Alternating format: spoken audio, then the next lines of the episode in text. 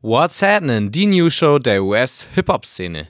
Hier ist wie immer Benjamin und viel gab es zwar diese Woche nicht zu berichten, aber das sind die Themen von Folge 28. Der Streit zwischen Nicki Minaj und Cardi B eskaliert völlig. XXX Tentations Fans erleben eine turbulente Woche und 6 9 muss nach all seinen Problemen tatsächlich nicht ins Gefängnis. Dann gibt es unter anderem neue Musik von Tory Lanez zu besprechen und News zu Drake, G-Eazy und Tyler the Creator. Also los geht's und what's happening?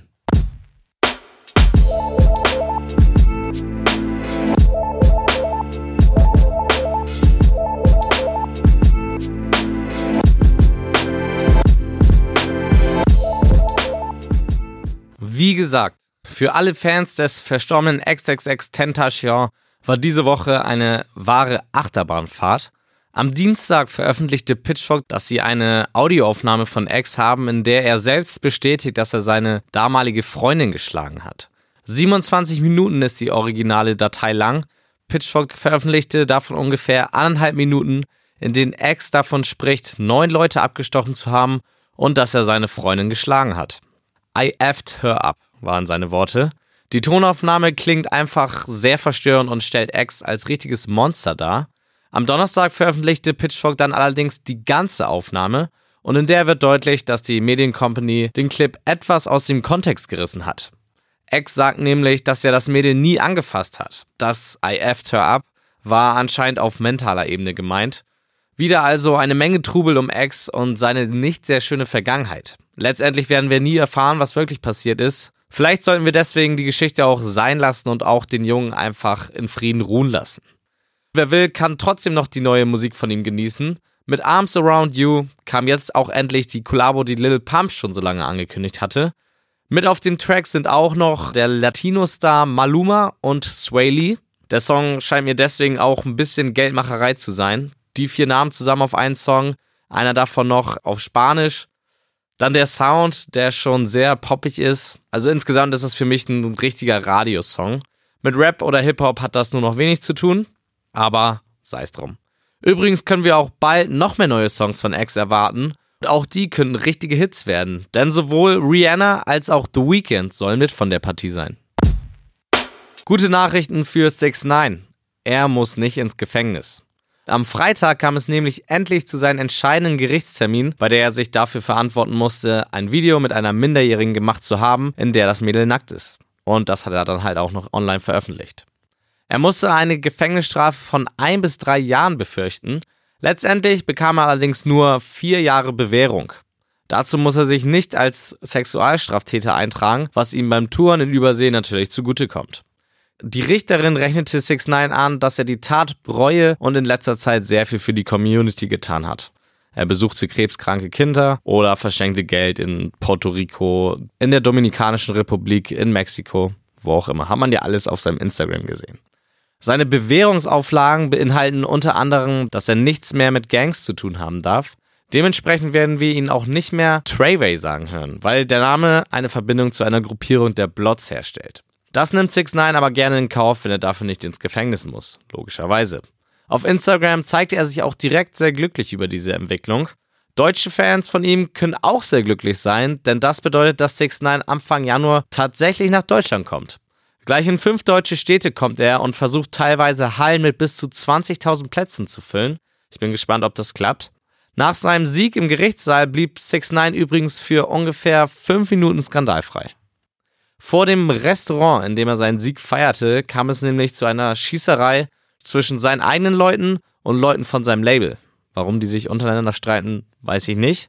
6 9 selbst war auf jeden Fall nicht involviert, aber trotzdem wirft das kein gutes Licht auf ihn. Der Junge schafft es einfach nicht, außerhalb vom Problem zu bleiben. Hoffen wir trotzdem, dass er ab jetzt wirklich sein Leben nach dem Gesetz führt, so wie er es zumindest gesagt hat. Alles, was Cardi B heutzutage macht, hängt irgendwie mittlerweile immer mit Nicki Minaj zusammen.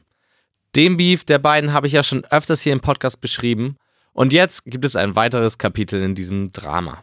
Cardi B hat unter der Woche einen neuen Song veröffentlicht. Money heißt er und eigentlich sollte er Donnerstag kommen, dann wurde er aber urplötzlich schon am Dienstag geleakt. Auf Instagram erklärte Cardi wieso. Die Barbs, so wie sich die Fangruppe von Nicki nennt, hat den Song wohl veröffentlicht. Wie sie das geschafft haben, weiß man zwar nicht, aber Hennessy, die Schwester von Cardi, wirft Nicki sowieso vor, dass sie die Barbs dazu anstachelt, etwas gegen Cardi zu machen. So soll Nicki sogar Cardis Nummer an ihre Fans weitergegeben haben, sagt zumindest Hennessy. Eine Aktion, die gar nicht geht, denn jetzt sollen die Barbs mittlerweile Cardis Handy mit Nachrichten zuspammen. Das geht sogar so weit, dass Cardi täglich Morddrohungen erhält oder böse Sachen über ihr Kind gesagt werden. Das ist ja sowieso der Schwachpunkt von Cardi, ihr Kind. Und so geht sie jetzt mit einem Privatdetektiv gegen die Nachrichten vor. Das wird echt immer dreckiger zwischen den beiden. Niki hat sich dazu übrigens noch nicht geäußert. Das war zumindest der Stand bis kurz bevor ich diese Sendung aufgezeichnet habe. Da wurde eine neue Ausgabe von Queens Radio ausgestrahlt und da schlug Niki mal so richtig zurück. Zuerst meinte sie, dass Cardi auf der Fashion Week von Nikis Freundin verprügelt wurde. Wer das nicht glaubt, braucht nur das Überwachungsvideo zu sehen. Das hat Niki selbst zwar nicht, aber sie bietet demjenigen, der es hat, 100.000 Dollar. Und dann haute Niki auch noch raus, dass Cardi eigentlich diejenige ist, die die Bags stoppt, also die, die Geldbeutel. Denn Cardi hat 21 Savage daran gehindert, mit Niki zusammenzuarbeiten. Also es ist eigentlich genau das, was Cardi von Niki behauptet, dass Niki dafür sorgt, dass Künstler nicht mit Cardi zusammenarbeiten, aber jetzt dreht Niki einfach mal den Spieß um. Keine Ahnung, was man davon jetzt glauben kann und was nicht. Auf jeden Fall glaube ich, dass dieser Beef niemals enden wird und das echt immer dreckiger zwischen den beiden wird. Und recht sollte ich behalten. Denn Cardi B antwortete noch direkt am selben Abend und ich musste dementsprechend nochmal ins Studio. Kann man nichts machen, denn wie Cardi geantwortet hat, einfach nur wow. Cardi hat anscheinend nämlich gar keinen Bock mehr auf dieses Hin und Her und hat rund 10 Minuten Videomaterial auf Instagram hochgeladen, wie sie Nicki aber mal komplett exposed. Jeder Streitpunkt, den die beiden irgendwann mal hatten, wird angesprochen. Cardi erzählt ihre Sicht vom Fight bei der Fashion Show. Sie erklärt die Probleme, die sie mit Nickys Verse auf Motorsport hatte. Sie zeigt Beweise, dass 21 Savage nicht wegen ihr nicht mit Nicki gearbeitet hat. Sie droht damit, Nicki anzuzeigen, weil Nicki behauptet, sie bezahlt DJs, damit sie ihre Musik spielen, was illegal ist. Sie erklärt, warum nur Nicki schuld an dem Leak ihrer Handynummer sein kann und sie sagt, dass sie eigentlich sogar Niki hilft, Deals zu bekommen, weil beispielsweise der Diesel-Deal zuerst bei Cardi gemacht wurde, aber sie ihn ablehnte. Ihr merkt, Cardi hatte wirklich für alles eine Meinung und Erklärung und wow, dabei hatte sie auch die ganze Aufmerksamkeit des Internets. Diesmal ließ sich Niki auch nicht Zeit bis zur nächsten Radiosendung, um zu antworten, sondern reagierte auch sofort per Instagram und lud Cardi zu Queen Radio ein, damit sie einen Lügendetektor-Test machen kann. Oder die beiden können sich ja mal filmen lassen, wie sie einen Text schreiben. Eine Anspielung darauf, dass Cardi Ghostwriter benutzt. Am Ende meinte Niki dann aber doch, dass sie das Ganze nicht mehr kommentiert und sich jetzt auf Positives konzentrieren möchte. Warten wir mal ab, wie lange das gut geht. Und wir haben noch mehr zu Nicki Minaj. So wird sie nämlich von Tracy Chapman verklagt. Der Grund ist ein eigentlich unveröffentlichter Song namens Sorry von Nicki, eigentlich sollte Sorry auf Queen erscheinen. Im Vorlauf zum Album tweetete Nicki aber, dass Chapman den Song, der der Chapmans Song Baby Can I Hold You sampled, nicht freigibt. Auf wiederholte Anfragen gab es immer wieder ein Nein und der Song kam letztendlich nicht auf Queen. Chapman bekam also ihren Willen, zumindest bis zu dem Moment, als der Radiosender Hot 97 den Song spielte. Chapman reagierte dementsprechend sauer und verklagt Minaj jetzt darauf, dass sie den Song nicht veröffentlichen darf und auf eine Entschädigung. In ähnlichen Problemen befinden sich übrigens auch die Migos. Der Rapper MOS, ich glaube man spricht ihn so aus, hat nämlich im Jahr 2008 einen Song veröffentlicht, dessen Hook sich verdächtig nach dem Migos-Hit Walk It Like a Talk It anhört. MOS will mit seiner Klage etwas von dem Migos-Kuchen abhaben und das Trio davon abhalten, weiter Profit mit dem Song zu machen. Wie das ausgeht, muss man, glaube ich, wie immer beim Gericht ein paar Monate warten. Kommen wir zur neuen Musik. Und für RB-Fans war die vergangene Woche eine sehr schöne, denn gleich zwei hochkarätige Alben aus dem Genre wurden veröffentlicht. Fangen wir an mit meinem persönlichen Favoriten, Love Me Now von Tory Lanez. 15 Songs, 10 davon mit Features, also eine Menge Features. Und das sind auch noch alles Leute mit Rang und Namen. Chris Brown, Two Chains, Lil Baby, Gunner und Meek Mill, um nur einige zu nennen. Kein Wunder also, dass sich neben den Hits, die vorher schon released wurden, wie zum Beispiel Talk to Me oder Keep in Touch, dass da noch zwei, drei Banger hinzukommen. Insgesamt also für mich ein recht gutes Album. Mehr hingegen habe ich mir da von Ty Dolla Sign und Jeremiah auf ihrem gemeinsamen Projekt My Ty erwartet. Elf Songs bekommen wir hier und deutlich weniger Features als auf Tory Lanes Projekt. Chris Brown ist wieder dabei, Wiz Khalifa und French Montana noch. Und das sind dann aber auch die einzigen. Ich hatte zwar nicht genug Zeit, mir das Album öfters anzuhören, aber nach zweimal hören meine ich, dass mir da kein Song hängen geblieben ist. Wie gesagt, ist das für mich überraschend, denn eigentlich feiere ich sowohl Ty als auch Jeremiah. Aber auch die Rap-Fans kamen nicht zu kurz. Für sie gab es auch zwei Alben. Mick Jenkins veröffentlichte sein zweites Studioalbum Pieces of Man. Vom Sound her hat es mich ein wenig an To Pimp a Butterfly erinnert. Und in die Richtung von Rap, also in die Richtung Kendrick Lamar, geht Jenkins auch mit seinen Conscious Web. Fans von Storytelling sollten sich deswegen definitiv Jenkins neue Platte anhören. Und das zweite Album ist ein Debüt und kommt von Made in Tokyo. Der Adlian hat sich Hilfe von unter anderem Gunna, Ferg und Tinashi geholt. Sincerely Tokyo heißt die Platte und liefert genau das, was Made in Tokyo ausmacht. Mehr muss man dazu, glaube ich, nicht sagen. Fans von ihm werden auf jeden Fall glücklich sein. Wie immer findet ihr die besten Tracks von den neuen Releases auf der WhatsApp Playlist auf Spotify. Den Link dazu findet ihr auch wie immer auf whatsapp.de. Und da diese Woche nicht so viel passiert ist, dachten sich die Rapper wohl, dass sie die Zeit nutzen, um neue Projekte anzukündigen. Im Schnelldurchlauf bekommt ihr jetzt ganze neun geplante Releases. Das nächste Soloprojekt eines Migos kommt schneller als erwartet. Bereits am 2. November kommt Takeoffs Versuch mit The Last Rocket für viele gilt Takeoff als lyrisch bester der Migos und dementsprechend ist das Projekt heiß erwartet.